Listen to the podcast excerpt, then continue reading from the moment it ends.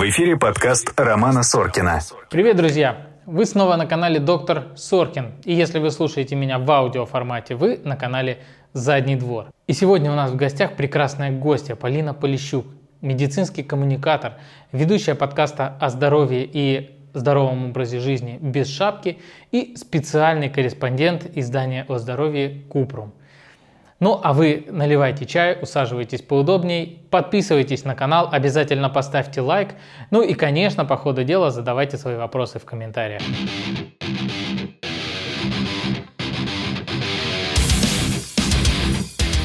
Привет! Здрасте. Расскажи немножечко про себя.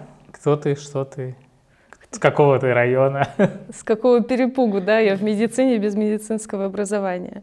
Ну, зовут меня Полина Полищук, как обычно я говорю в подкасте. Э, вообще я медицинский журналист, но у меня есть э, такой относительно большой научно-популярный и даже политический бэкграунд. И в медицину я пришла, не сказала бы прям, что случайно, но так распорядилась судьба.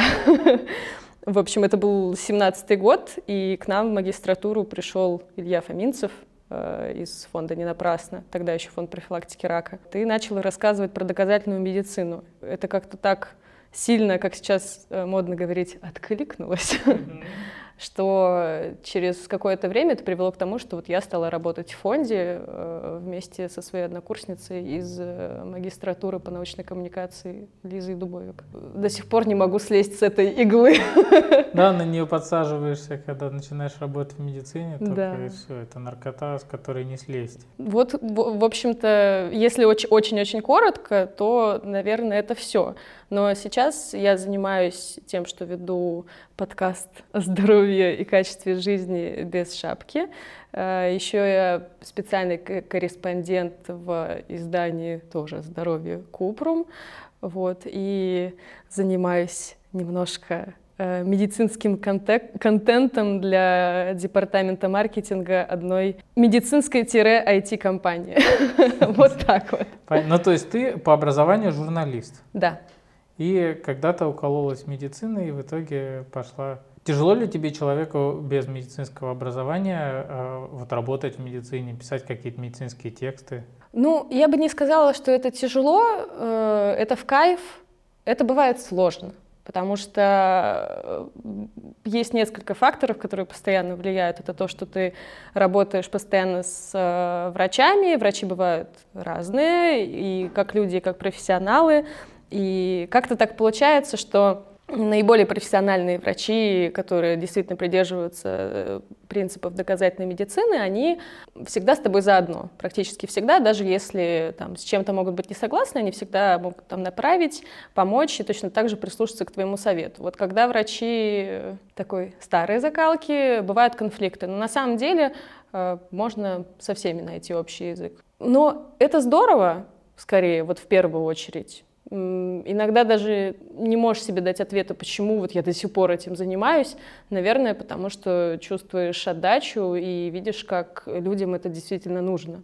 И мне кажется, это у каждого, может быть, блогера, врача это присутствует это, это ощущение, когда люди читают твои тексты, они хотят больше слышать о своем здоровье, хотят э, больше почитать э, чего-то такого нового, больше как-то понимать свой организм, а не приходить вот так вот на прием к врачу и говорить, ну, здрасте, я вас сейчас выслушаю, вы мне напишите, я ничего, ни о чем у вас не спрошу, вы мне ничего не расскажете.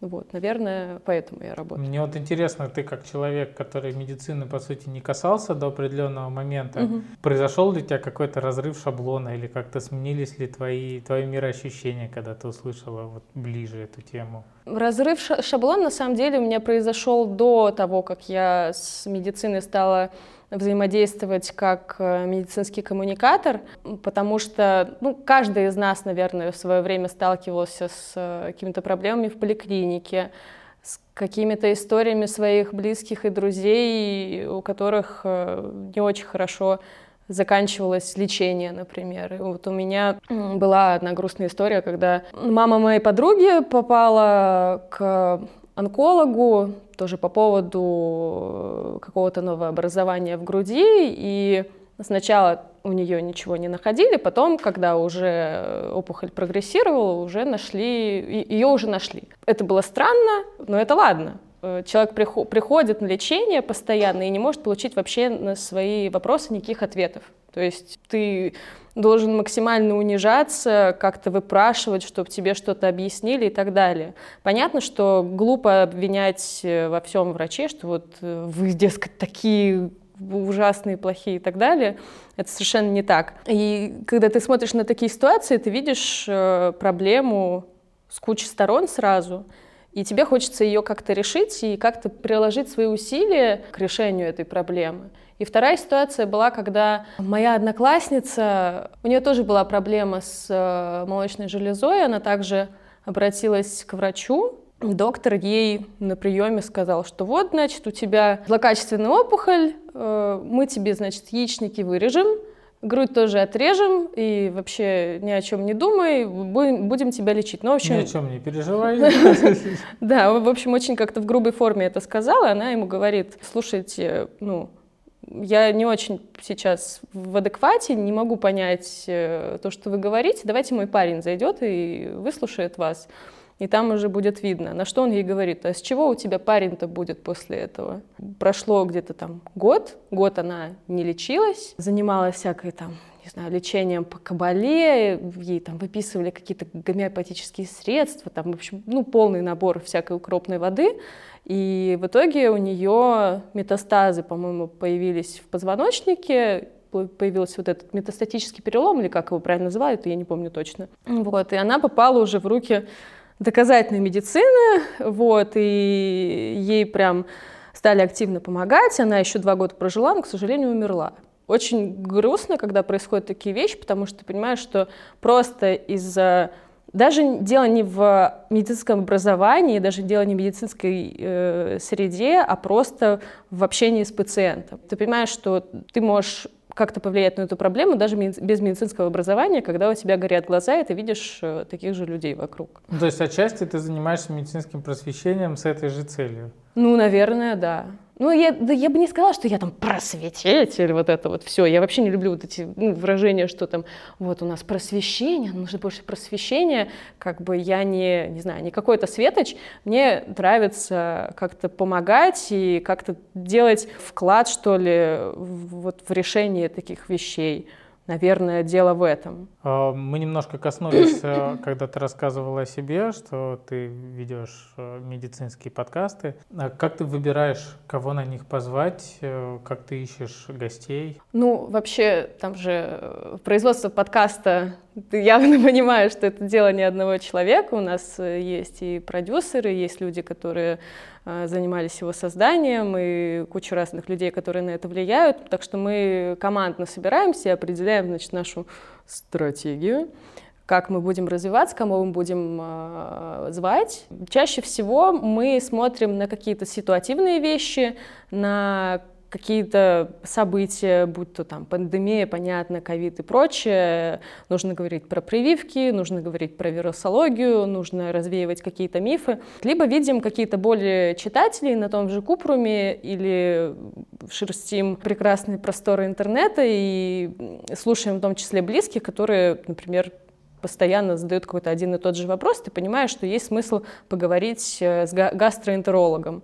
А, зная, что с гастроэнтерологией есть определенные проблемы в нашей стране, когда до сих пор выписываются эти столы по Певзнеру, там, не знаю, не, не ешьте то, не ешьте это, и вообще ничего не ешьте, сидите на воде и хлебе. И ты понимаешь, что записав вот такой подкаст, он будет людям полезен. Соответственно, мы отталкиваемся даже не столько от э, личности какого-то доктора, да, понятно, что он должен быть профессиональным, понятно, что он должен быть максимально привержен э, доказа- доказательной медицине, но без доказательного экстремизма, как э, говорил один из наших гостей. Но при этом главное это заполнить вот эту боль человека. Вакуум. Да, информационный вакуум, чтобы человек такой, блин, вот Хорошо, что появился этот подкаст, подкаст, вот я его послушала, мне стало проще, я хотя бы примерно понимаю, куда мне тыкаться, а не так, что я вот к тому врачу хожу, к такому врачу хожу, к этому хожу, и у меня никаких, э, никакого понимания, что со мной происходит, нет. У меня, кстати, тоже так было.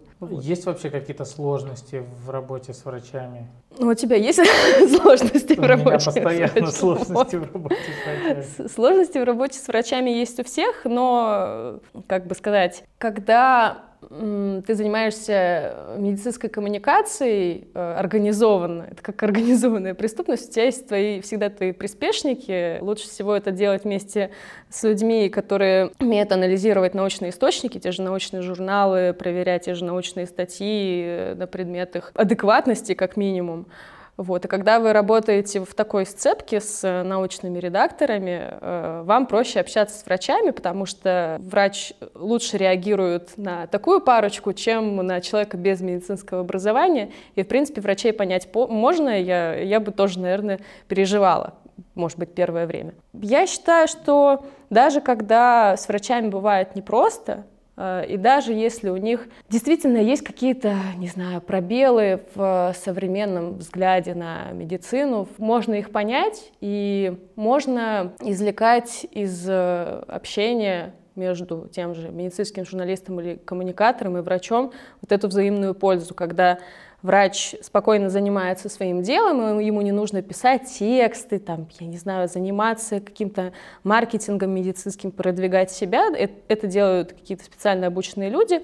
Он может просто спокойно лечить э, людей и заниматься своей прямой работой. Люди, которые занимаются медицинской коммуникацией, как я, мы э, занимаемся своей работой и при этом помогаем врачу, например, какие-то знания обновить. То есть, когда мы вместе работаем над каким-то документом или согласованием какого-то интервью, научный отдел, например, там, научные редакторы проверяют источники, проверяют э, доказательность данных в тексте, а врачи, например, они могут ответить, ну, поставить какие-то свои пометки и точно так же узнать что-то новое, что-то совсем свежее из мира медицины. Это, это совершенно нормально. То есть, ну, даже элементарно, когда ну, они готовятся к подкасту, ну, да. что-то да почитают. Да, повыше. да. И ничего вообще постыдного в этом нет. И это очень классно, когда доктор, который настороженно относился к тебе, такой, типа, что за кто пришел сюда? Вы, вы вообще, что за девчонка? Вот эти вот, эта молодежь. Ну, я такая, сюда, мне 30 лет, спасибо, конечно. вот. Но потом они уже как-то более спокойно реагируют и понимают, что никто им не угрожает, и никто не пытается, не знаю, там, навредить их имиджу и так далее. Хочется просто, как кот Леопольд, вот это, чтобы была дружба, все было классно, со всем радоваться и работать на благо человечества. Как родился подкаст «Без шапки»? Э, ты была у его истоков или ты уже туда пришла, когда он был? Хочется сказать сразу, в муках, что-то такое. А, на самом деле он родился из, из того же, из чего рождаются все медицинские медиа, медиапроекты, из пустоты, полной информационной пустоты вообще, потому что мы понимали, что нету нормальных, адекватных э, подкастов на тему медицины, которые будут понятны и доступны для широкой аудитории, для людей без медицинского образования, и мы понимали, что эту нишу мы сможем э, по факту создать, и первично ее как-то заполнить, задать э, какой-то курс развития. Потому что мы на тот момент уже относительно долго занимались э, и медицинской журналистикой, и медицинской коммуникацией по большей степени. Как-то сразу, как только поняли, что мы, мы хотим его делать, мы его, собственно, стали делать. Вот, собственно, и А все. что такое медицинская коммуникация? Что входит в это понятие? А то я слышу медицинская коммуникация. Ну вот есть, например, научная коммуникация, да, и есть магистратура по научной коммуникации в университете ИТМО, где я училась и работала. И это, если очень грубо говорить, это перевод с научного mm-hmm. на простой язык. То есть, э, когда мы, например, открываем какое-то научное исследование, оно чаще всего не очень понятно широкому кругу людей, да и это нормально. Оно не должно быть понятно сразу же. А, но при этом чтобы люди больше знали о науке, на что идут средства налогоплательщиков, как вообще проводятся исследования, все-таки нужны специальные люди, которые будут делать эту работу, не будут мучиться те же самые ученые, которым нужно заниматься своей научной работой, а не тем, чтобы до, до, до людей это доносить, да, разжевывать и так далее. Все правильно. И с медициной на самом деле та же самая история, просто она в силу некоторых э, проблем с системой не очень хорошо ложится на российскую действительность э, когда мы занимаемся медицинской коммуникацией, мы точно так же переводим с медицинского сложного языка на русский, но при этом у нас э, высшая ответственность за то, что мы делаем, потому что когда ты ошибся в научной новости, это, ну, как бы, может быть, не очень хорошо, но эту ошибку все-таки можно исправить, и она не понесет за собой каких-то тяжелых последствий, скорее всего. Там, не отменяем всяких эффектов и прочее.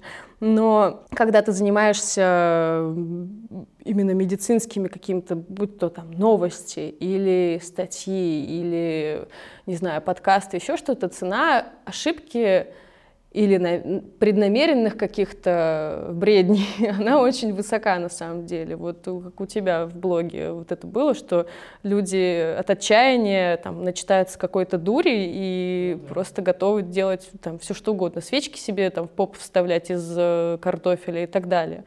Вот. И это очень грустная история. Ты понимаешь, что ни у одного врача и даже у группы врачей не хватит сил на то, чтобы этим заниматься в одиночку, чтобы люди могли получить какой-то нормальный доступ к информации, потому что в том числе и у врачей э, есть э, профессиональная деформация, когда им кажется, что то, что они знают, это знают все, и это все понятно и так далее. Это нормально совершенно. А есть люди, которые могут понять и боль и нужды не то, что там, я не люблю слово обывателей, людей без медицинского образования точно так же могут понять нужды и чаяния врачей, которым ну, не до просветительство условно. Ну, вот э, очень круто, что ты пришла ко мне на видеоподкаст, потому что ты как раз вот тот самый Блейд, то есть есть люди без медицинского образования, это обычные люди, есть вампиры, которые имеют какое-то знание о медицине, и есть люди, которые полувампиры с медицинскими знаниями, и полулюди, которые как бы были когда-то вот теми самыми людьми без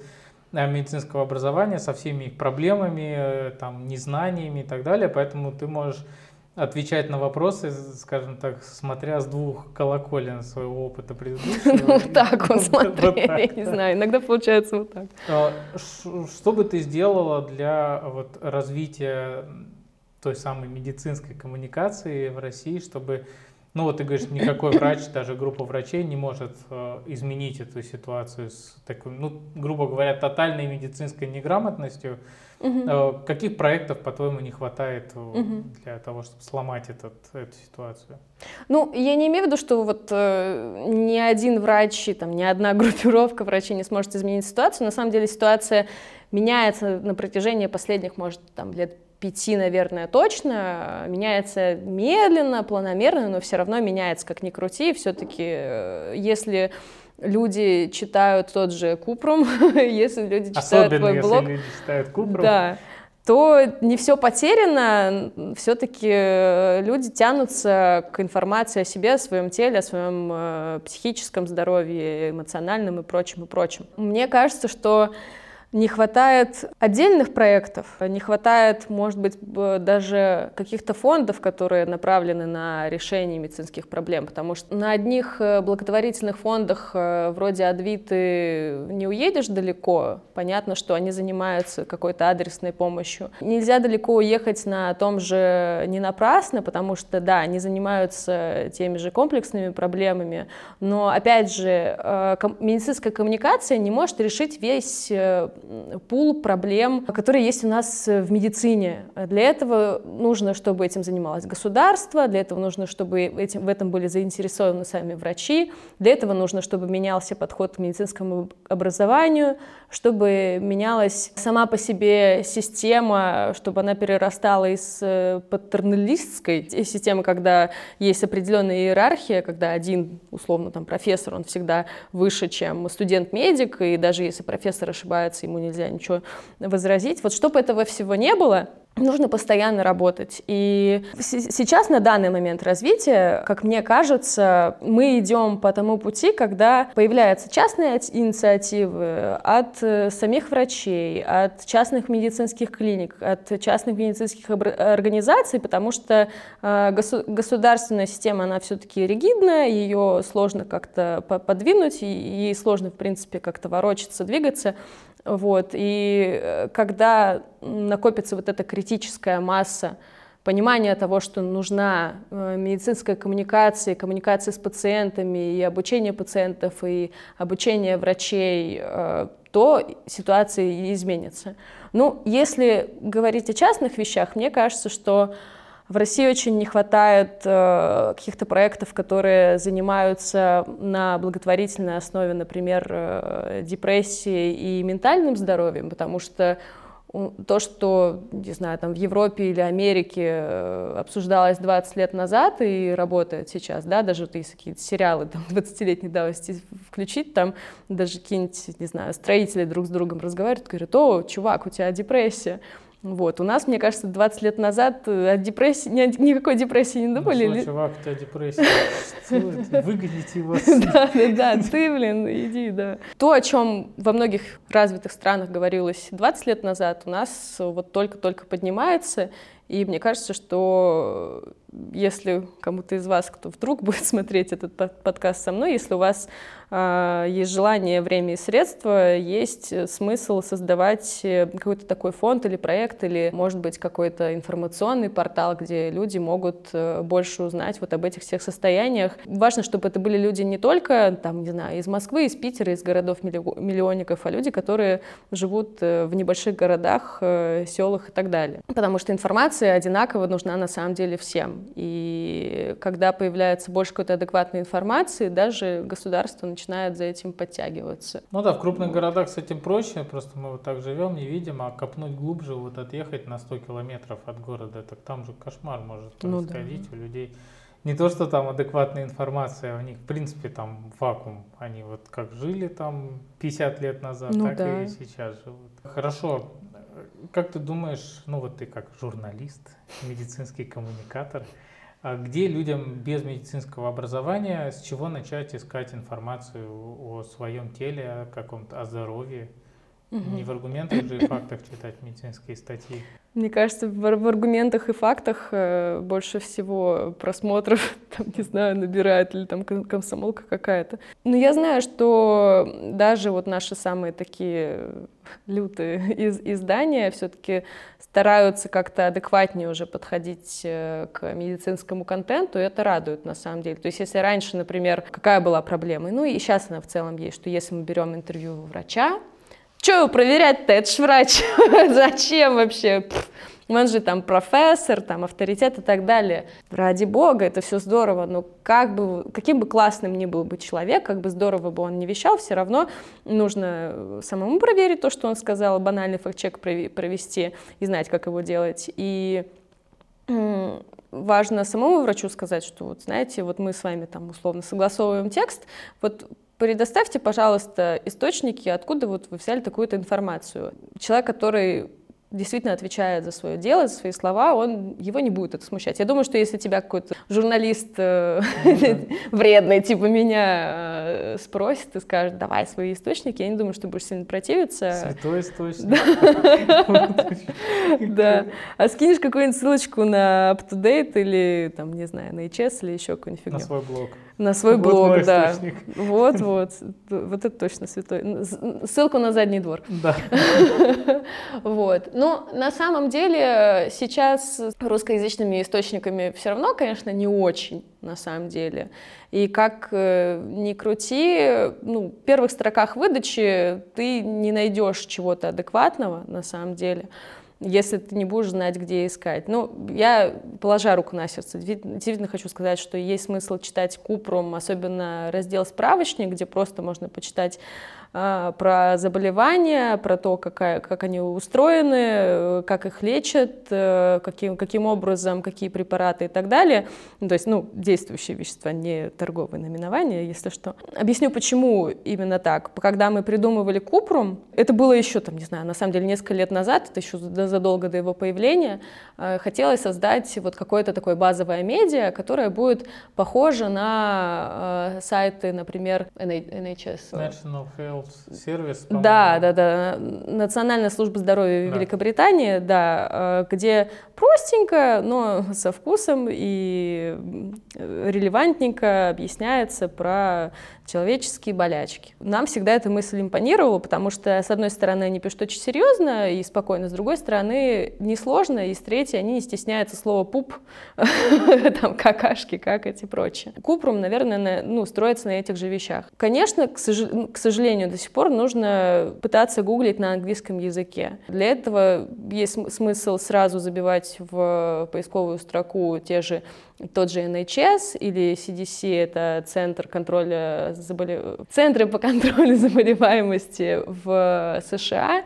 или Европе, тот же самый русскоязычный, кстати, в том числе сайт ВОЗ, и на самом деле базово этого достаточно. Есть, кстати, хороший лайфхак, если не знаешь как, ну то есть вот когда не знаешь английского вообще, угу. можно в Википедию ввести заболевания по-русски, там нажать на английский язык, да. она переведет на английский, скопировать, ввести в Google, там открыть вот этот сайт вот. NHS или CDC, скопировать статью, пере... скинуть ее в переводчик, и вуаля. Ну Вы да. знаток англоязычной литературы? Так можно даже не скидывать переводчик, просто там в, в поисковой строке, в, не знаю, как в других браузерах, в Гугле ты можешь просто вот жмякнуть на автоматический перевод всей страницы. Он, конечно, не самый хороший, но для базовых каких-то вещей это очень прикольно.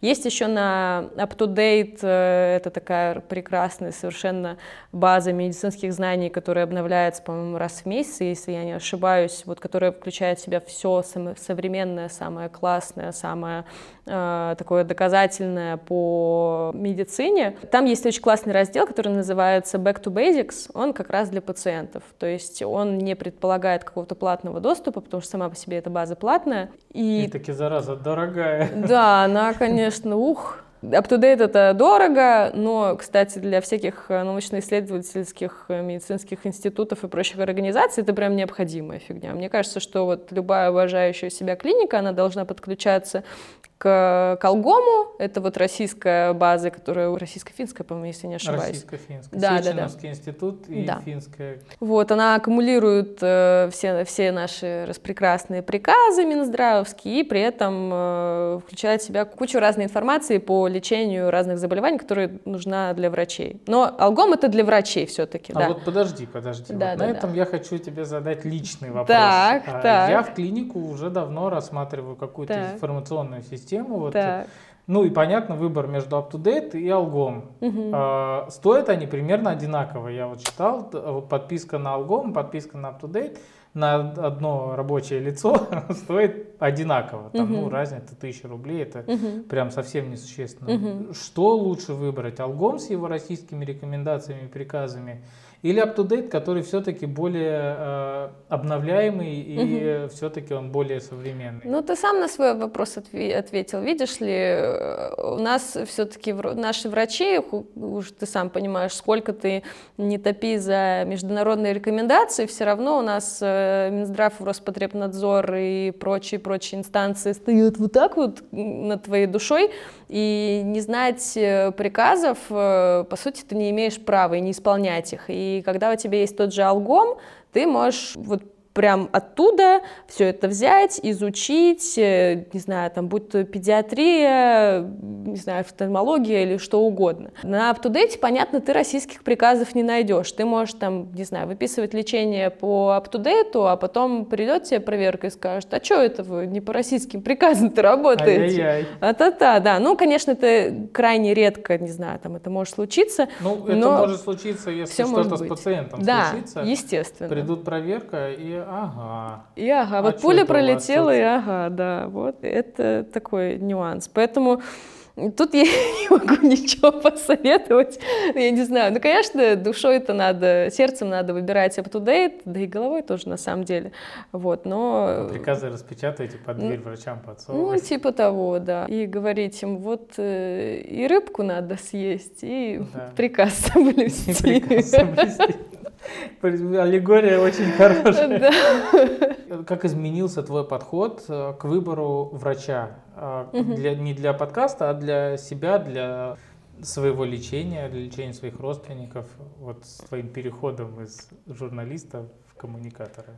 Ну, если раньше я вообще по врачам не ходила, Ну ладно, я ходила все время кота Рина Ларингологу своему э, в поликлинику своей, точнее. Там были, конечно, нюансы, но вот э, скажу большое спасибо, все-таки сделали мне операцию по полюсу МС, исправили перегородку. Но, конечно, было много всяких историй, она мне там разные странные вещи выписывала, но не будем о грустном. Я... Яичко теплое катать выписывала? А, нет, яичек не было, но я помню, что... Это была женщина. Это была женщина, да. Какая разница? Нет, там была прикольная история, и раз уж байки пошли, я расскажу. После двух недель антибиотиков, после очередного синусита, еще до операции, я, значит, прихожу измученная, в общем, всякими э, диареями и прочими неприятными подробностями к ней на прием. Я говорю, слушайте, ну, полный капец, я, типа, не, не знаю, что делать, я не могу это пить, и я не могу вообще выйти из дома, потому что, ну, просто сразу авария. Она говорит, овсянку, говорит, ешь? Я говорю, ну да. Она говорит, исключаем. Я говорю, хорошо. Как угадала. Ну, как бы я думаю, странно. Вот. И она мне, значит, выписывает одно э, средство. Я не, я не, можно запикать, на самом деле, его название. Короче, она мне выписала.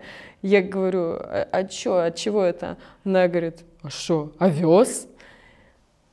Ну, и ты такая, ну, типа того, да, я такая, окей, короче, ну и все, и уш, ушла с приема. Надо было, чтобы она выписала анальную пробку. Да я не... Диарея бы стала не проблемой. Под названием эмодиум, да, там такое. Короче, ну вот как-то так э, складывали взаимоотношения с врачами, то есть ты приходишь, и, во-первых, ты приходишь вот, вот так вот туда ну, Много терминов, ничего не понятно. Да ладно, много терминов, но просто вот э, даже когда ты ребенок приходишь в, ну как ребенок там в 17 лет, приходишь в районную поликлинику детскую, на тебя сразу вот чуть ли не матом начинают там говорить, что ты молодая, приперлась, вот это, зачем тебе что-то надо? Естественно, ты думаешь, блин, что-то что не то, система, я что виновата, мне, не знаю, там ежегодный осмотр надо пройти.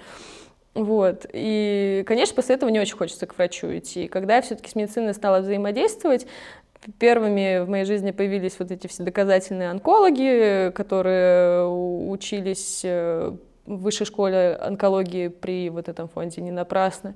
Я видела, как вот э, очень молодые врачи могут быть уже с каким-то классным образованием, как их учат разбирать научные статьи, как их учат разбирать вот все эти научные исследования, как их учат общению с пациентами, и ты понимаешь, что у тебя планка повышается, и ты уже как-то интуитивно, первично можешь понять, как подходит тебе врач или нет. Сейчас э, я, я бы не сказала, что есть какая-то четкая инструкция по подбору врачей, но Инстаграм — это тема, на самом деле. когда ты знаешь э, того же, не знаю, там, тебя или Никиту Жукова или Ангелину Романовскую, можно зайти вот в эти самые подписки э, у врачей, если ты видишь вот этот вот список врачей, А-а-а. ты понимаешь, что, скорее всего, это четкие ребята. Да, это, кстати... Вот. А как отделить мракобесов? В том же Инстаграме, например, я вот захожу на страничку и смотрю, доктор что-то пишет, видно, что там старается, вот, листаешь у него, значит, актуально, а там промокоды на Херп, и ты так, о, я к тебе не пойду, короче, и все. И да, пока, и все, и как бы, ну, вот, собственно, так врач отлетает. Вообще, как раньше было, что вот ты, ты понимаешь, что Э, нету каких-то хороших центров медицинских, а есть хорошие врачи, которые вот как-то по этим центрам размазаны. Сейчас ситуация меняется, все-таки люди стараются организовывать э, частные те же самые медицинские центры или приходят какие-то прикольные управленцы там, в, в те же государственные клиники и начинают наводить свои порядки. Они многим, многим не нравятся, но когда вот человек делает свою, свою клинику с нуля, максимально привлекает туда специалистов, которые руководствуются доказательной медициной, которые постоянно, э, для которых английский язык это не пустой звук, которые там шерстят тот же up-to-date, которые понимают разницу между российскими и зарубежными медицинскими научными журналами, это здорово, и это прикольно. И на это стоит обращать внимание. И опять же, хотя нет никакой четкой инструкции, все равно есть смысл читать э, тот же самый Купрум, слушать те же э, под подкасты про медицину и уже из своей головы составлять вот этот список критериев врача, которому хочется пойти. То есть пока что, конечно, мы не сможем обладать какой-то единой медицинской базой, где вот будут сплошные классные врачи. Этого не случится, и врачи всегда будут разными. Но мне кажется, что ситуация хоть и медленно меняется, и через какое-то время у нас будет все больше и больше и больше людей, которые мало того, что горят своим делом, так еще и постоянно в нем прокачиваются. И это очень здорово. И прикольно, что люди, э, которые, у которых нет медицинского образования, они тянутся к какой-то адекватной информации. Понятно, что их не учат, и меня не учили в школе э, какому-то критическому мышлению, какому-то адекватному восприятию. И это не вина людей, опять же. Но вот это стремление больше о себе знать мне кажется, его нужно использовать э, максимально, потому что его используют всякие недобросовестные люди. Они а вот... его как раз юзают да, на полную катушку. Да, а доброс... добросовестным нужно вот этим пользоваться почаще. Не знаю, я, конечно, размыто сказала, но Ну, хорошо, как так. выбрать врача, мы поняли, слушать, смотреть, читать Купрум и мой блог, ну, смотреть, на кого я подписан. Типа того. Не, на самом деле, вот соцсети, они, конечно, решают. Просто, ну, и на самом деле слушать себя нужно в первую очередь, потому что а, если вот вы выходите с приема и вы понимаете, что вы боитесь задать вопрос человеку, и человек вам на вопросы не отвечает и не объясняет свои какие-то указания, уже с этим есть ну, проблема. отвечает так, что спрашивать больше не хочется. Да, да, да, да. И, конечно, всегда есть смысл то, то, ну, смотреть тот же расстрельный список препаратов Никиты Жукова. От этого никуда не денешься. Нужно всегда вот эти самые препараты проверять. Кстати, заходить на Drugs.com, очень классный сайт американский, где как раз описываются разные э, веселые и не очень вещества. Вот, потому что ну, фуфла, конечно, у нас выписывают немерено. Ну, потому что у нас образование врачей занимаются медпредставители. Ну, да, по, по головке их погладят только они, к сожалению, на данный момент. Бывает ли у тебя, что ты гуглишь какую-то информацию о себе в панике? Ну, о себе я ничего не гуглю, да? Ну, не, не, не о себе, там... Это я шучу. Да, я застукали Полину. За ничего не деланием, как обычно. На самом деле, э, я уверена и по себе знаю, что человек даже обладающий дофига всякой медицинской информации и прочим-прочим, в ситуации отчаяния может гуглить ток так. И неважно, там я, ты, кто угодно на самом деле. Когда очень сильно припрет и не знаю, по какой-то теме, в которой ты не разбираешься, э, человек э, не, не всегда ведет себя рационально. И это нормально. Вопрос в том, чтобы люди, когда они что-то гуглят, они нарывались не какую-то хрень шаманскую, да, не на, там, не знаю, чудо-препараты и прочее, а чтобы им в первой же строке выдачи выдавалось что-то адекватное и проверенное, отсеянное и так далее. А у нас как? Типа ты погуглил, и там тебе тебе сразу какая-то чушь. И я там э, более-менее могу все-таки отфильтровать, и все равно сейчас все гуглю на английском в основном, если там на Купраме ничего мы не написали. Вот, и заодно себе пометочку делаю, что ребята, там на, у нас не хватает инфы. Вот, как-то так, такое бывает. А вообще вот я слушаю тебя про гуглить на английском. Ну это ведь реально, ну казалось бы, да, алгоритмы одинаковые. И почему вот я когда писал свой гайд про кролика, про задний двор и его использование в нетрадиционных целях, я ввел э, в отечественном гугле как бы анальный секс. Угу. И что-что? Э, а, шоколадный кекс? Да, да, да. Я просто не знаю, можно это говорить. Сейчас все запикаем. Можно? Можно. Про анальный секс. И а, так. В выдаче, собственно, в первых, э, первые три там пять мест было горничная пришла не вовремя там и случился анальный секс. Да, Или там да, да. Э, почитай, как удержать мужчину там с помощью какого-то там супертехники. Ну, я вот первую страницу пролистал, думаю, ну, наверное, на второй есть. На второй там еще хуже. Да, на второй всегда И еще хуже. а, я думаю, ну, ладно, поищу на английском. Ввел на английском. Первая же ссылка, это была ссылка на Национальный институт здоровья США, Мгм. где а, была статья, что 13%, по-моему, занимаются, людей занимаются анальным сексом до 16 лет, Мгм. пробуют. И там для подростков была огромная статья, как предохраняться, что, на, ну, что лучше делать, что не надо делать. И вот, то есть, для меня это было шоком, что там вся первая страница выдачи, она вся научная, вся очень простая. То есть та же клиника Мио пишет на, своей, Мгм. на своем сайте очень Да коротко, пишут. да. А у нас вон зайдешь на какой-нибудь сайт больницы, во-первых, они сделаны, множество из них под копирку. Вот. Я когда работал в госбольнице, я в том числе занимался сайтом, Мгм. центр наш МИАЦ, который вот этот Да, поняла. элек- электронный, он, он, значит, они сделали шаблон а, сайта. Ну, Это очень помогает сделать клинике сайт, потому что для многих клиник, особенно где управленцы, они все-таки в возрасте, для них как бы клиника и сайт Мгм. это прям вот такие вещи, которые в две параллельные вселенные, которые никогда не встречаются. Ну да, зачем? Зачем нам сайт? там? А чё Да, там? и они Зачем сначала что-то писать? законодательно обязали иметь сайт у каждой Ага. клиники, а потом подумали, что как бы, ага, как они сделают сайт. Они сделали шаблон. Вот я, Мгм. поскольку я занимался адаптацией этого шаблона, в том числе, ну не конкретно я, но я имел к этому отношение. Я вот сейчас смотрю, и все, ну, подавляющее большинство госбольниц э, и школ, и садиков, у них у всех сайт сделан на вот этой платформе, просто там разная информация.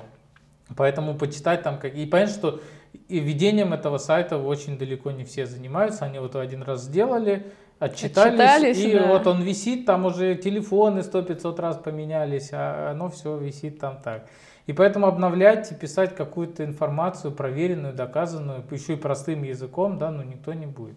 Ну не будет, конечно. И вот, кстати, отсюда следующий вопрос вытекает про пресс-службы у клиник и у частных клиник, у госбольниц. Мгм. Обязательно ли должна клиника иметь какую-то свою пиар-службу или какую-то пресс-службу? Ну, по-хорошему, конечно, если клиника э, ме- метит э, на какое-то там, не знаю, место в рейтингах и хочет иметь какой-то авторитет, и если вдруг что-то пойдет не так, чтобы чел- человек профессионально с этим разобрался, то, конечно, да, понятно, что не нужно иметь какой-то огромный штат, если это там какая-то маленькая частная медицинская клиника, но какой-то такой человек должен быть на самом деле, который умеет работать там с журналистами, который умеет работать с той же медицинской информацией, который всех э, послушает, опросит и так далее, который будет э, держать э, руку на пульсе.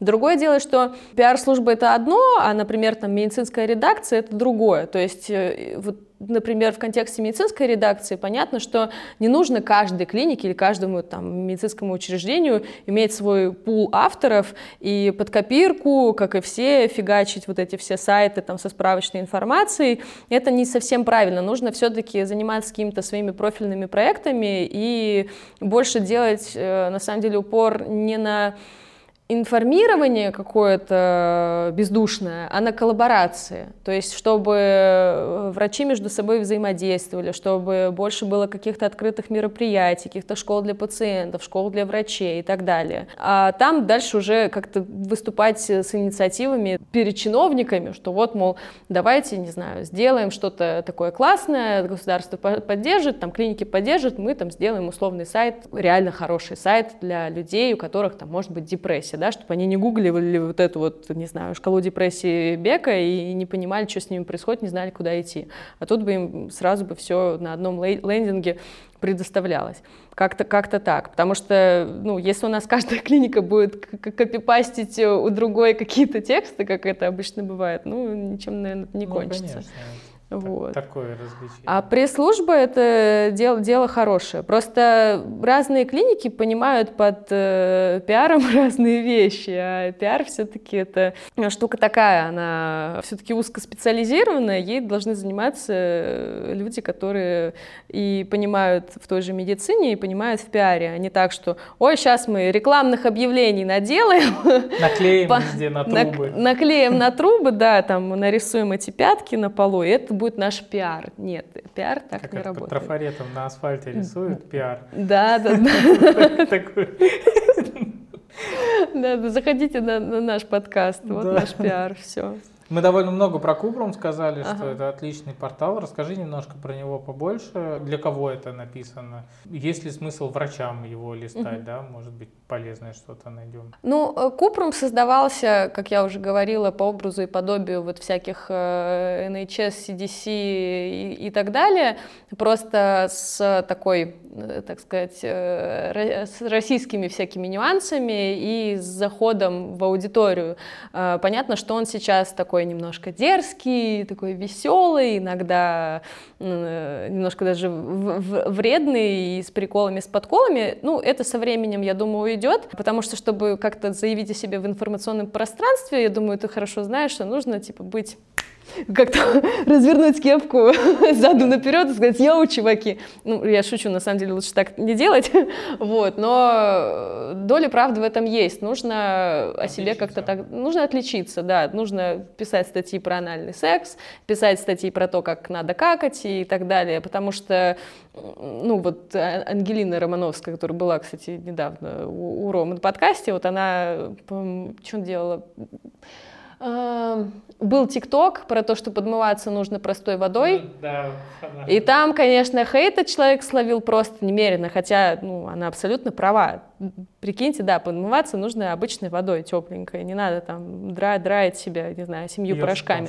Ё- Мем есть в интернете.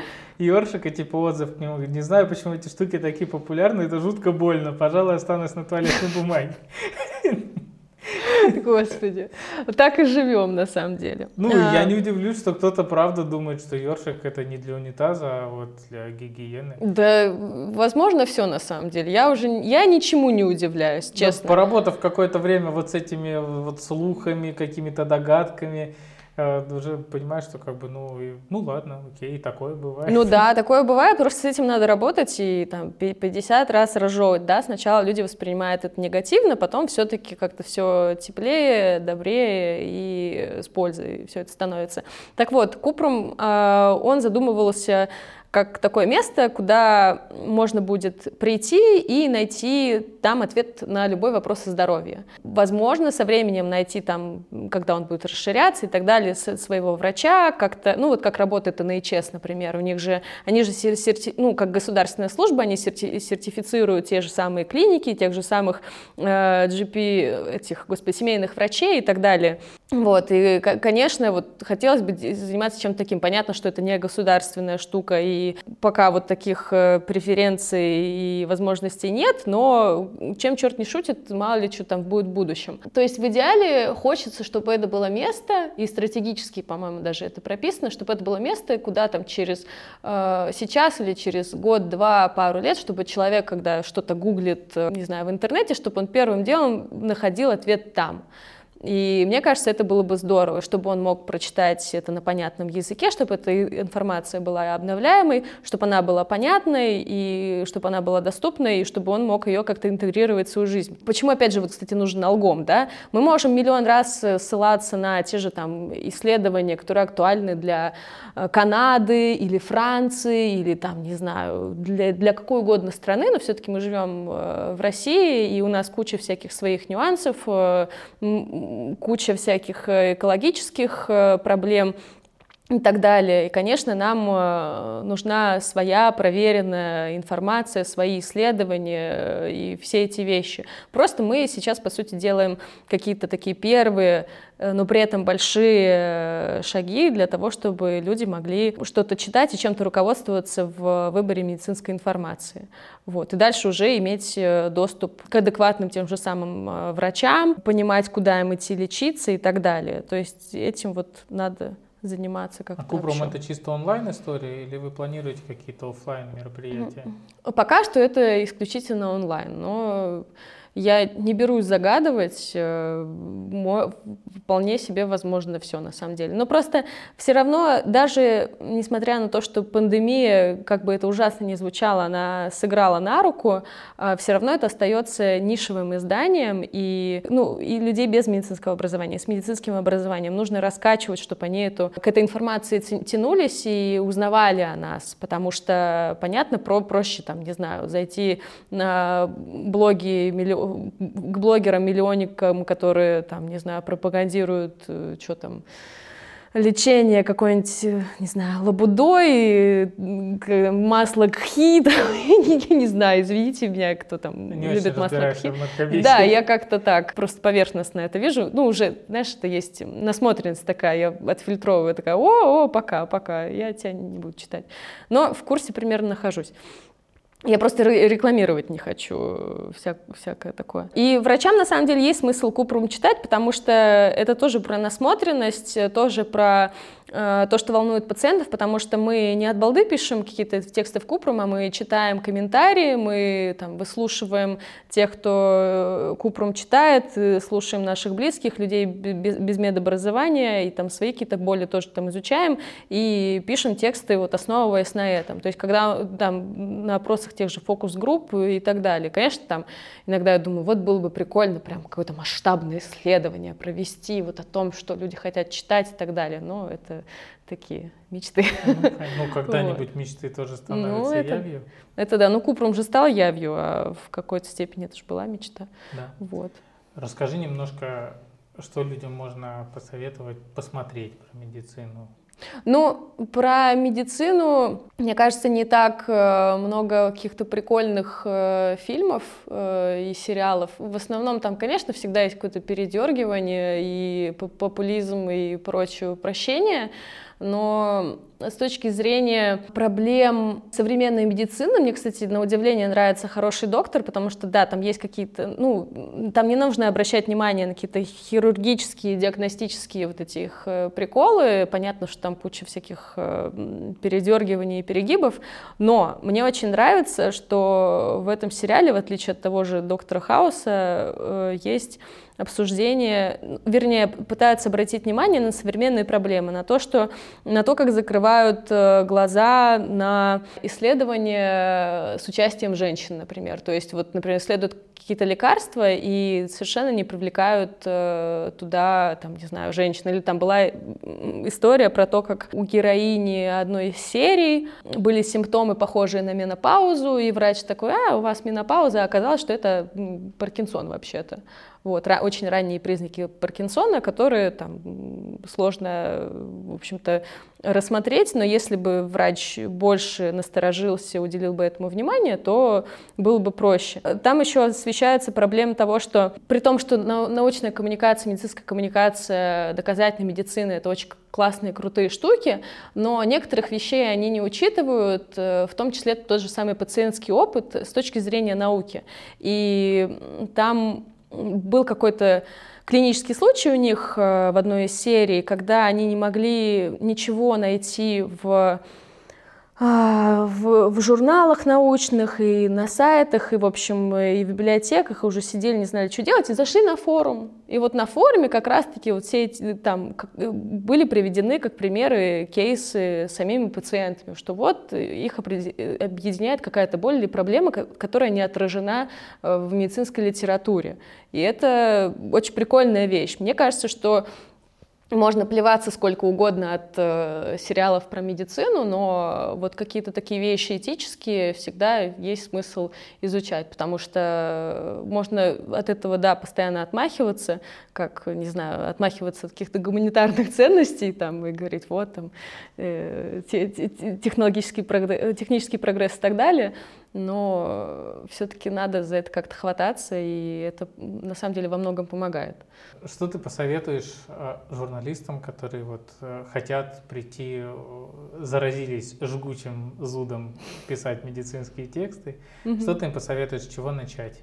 Блин, на самом деле это сложный вопрос потому что иногда, когда я думаю, как я во всем этом оказалась, мне сложно даже, ну, сложно как-то что-то конкретное советовать. насколько помню, сейчас порекламирую, в моей родной магистратуре по научной коммуникации от, открылась направление, по-моему, Public Health Sciences, если я не ошибаюсь, так оно называется.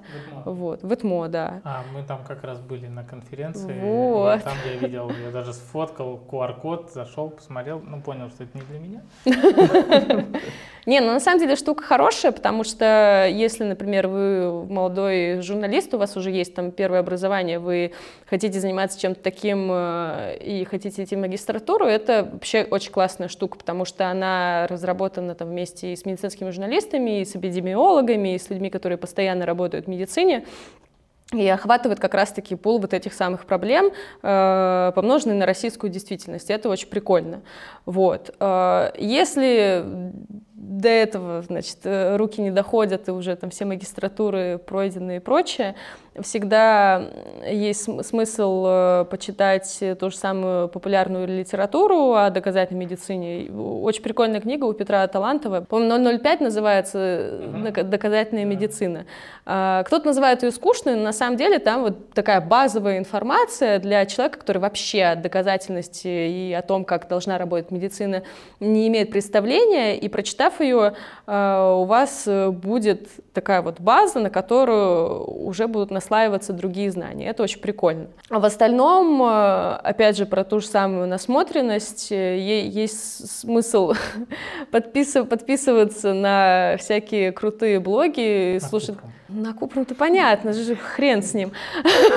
вот. Реально есть смысл именно читать и слушать э, людей, которые вот с горящими глазами говорят о медицине и не считают ее вот чем-то таким, знаете, элитарным, что вот таинственные вещи, которые не должны быть доступны вот, знаете, там этим плебеям всяким, как иногда, иногда кажется, что ну, когда открываешь вот эти сайты государственных учреждений, кажется, что ну вот к тебе так и относится, что ты вот какое, что-то там размазанное по земле, и вот ты вот заходишь в этот храм медицины, а тут тебя с удовольствием выпнут. Вот когда читаешь какие-то классные медицинские блоги, э, это ощущение, оно пропадает, слава богу. Спасибо, Рома. Вот. А, или вот, кстати, первым шагом, на самом деле, к Докмеду была даже не лекция Фоминцева, я вспомнила, сайт Никиты Жукова, энциклопатия. Я там первый раз услышала про, ну, прочитала про UpToDate, про еще что-то. То есть это был год 15 тогда еще нафиг никто не слышал ни про какой докмет, ну, из э, широких масс. И это было прям круто. Ну, то есть ты смотришь, думаешь, блин, есть лучик света в темном царстве, это прям прикольно. И если вот вы прям совсем никогда ничего не знаете нигде, и вам пока не до серьезной какой-то ну, скучной литературы, э, типа 005, доказательная медицина, я серьезно рекомендую посмотреть энциклопатию и после нее уже там посмотреть Купрум, потому что, во-первых, это будет весело, ну, иногда там, конечно, странный юмор, но в целом это прикольно. И вот читать какие-то классные блоги, и смотреть Купрум, и читать тексты медицинские на Медузе, на Медузе они как бы... Является иностранным агентом. Извините, извините. Да как там, э, читать только после консультации с врачом, да, вот что-то такое. После консультации с юристом. С юристом, да, с, это дисклеймер, короче говоря. Просто вот иметь вот эту самую насмотренность, и тогда будет проще. Ну, то есть это, так начинает работать вот это самое медицинское журналистское чутье. Как Чело... у Человека-паука. Ну, да, вас укусила доказательная медицина вы попробовали 0,05. Слушай, ну, кстати, вот э, про последнее, что хочу сказать, угу. про образование через развлечение. Угу. Когда медицина перестает быть каким-то таким святым гралем, в который могут только избранные прикоснуться, и когда это преподносится не скучно, как на лекции, угу. а именно в виде развлечения, какой-то веселой программы, но с каким-то налетом медицинской информации, это все воспринимается гораздо интереснее Конечно. и запоминается лучше, и обывателю больше, ну, людям без медицинского образования лучше и не скажешь. Да, я вот тоже в завершение хочу сказать, что, э, не знаю, вот есть такая мечта, чтобы медицина она не была бы устроена по образу и подобию, не знаю, нашей пенитенциарной системы и там, не знаю, прости господи, нашей армии, потому что вот ну, ощущение, как будто вот ты приходишь, что ты в школу приходишь, что ты приходишь, я не знаю, в, полечиться куда-то в государственное учреждение, что ты там, не знаю, службу несешь. Ну ладно, я, конечно, не несла службу, но я наслышана нормально так от людей, которые там постоянно находятся, вот, и, и наслышана от людей, которые тоже в разных местах бывали, в общем, что все это как-то очень сильно похоже, и все это как-то основано на вот этом вот постоянном э, страхе, каком-то поклонении преклонении перед авторитетами, что, ну, хочется, чтобы этого не было, чтобы все как-то понимали, что, не знаю, люди друг другу не враги, и не, не нужно все время применять силу для того, чтобы что-то менялось. Иногда нужно просто чего-то по-хорошему захотеть и захотеть что-то изменить э, без какого-то, не знаю, насилия. Поньк, трах, тебе дох. Типа того, да-да-да. И, там, и опять вот это у меня вместо лица должен быть кот Леопольд такой, нейросетью заделанный. Да, ну, на как... этой чудесной ноте да. я думаю, что мы закончим. Тебе огромное спасибо, что ты пришла. Спасибо. Это была чудесная беседа. Ну, мы еще увидимся на страницах mm. Купрума, как минимум. Да, сп- спасибо каждому, кто досмотрит этот выпуск до конца. спасибо, мам, это будет, вот это будешь точно ты, наверное. В конце надо какой-нибудь промокод на Эхерб. Да, да, да, да, да. Промокод на Купрум, да, там, э, в Куклиник. Пока. Спасибо, что вы досмотрели и были с нами до конца. Ну, а я по-прежнему вас прошу подписаться на канал, чтобы не потерять мой подкаст и мой видеоблог. Ну и увидимся с вами в следующих сериях. Ставьте лайки и комментарии. Пока!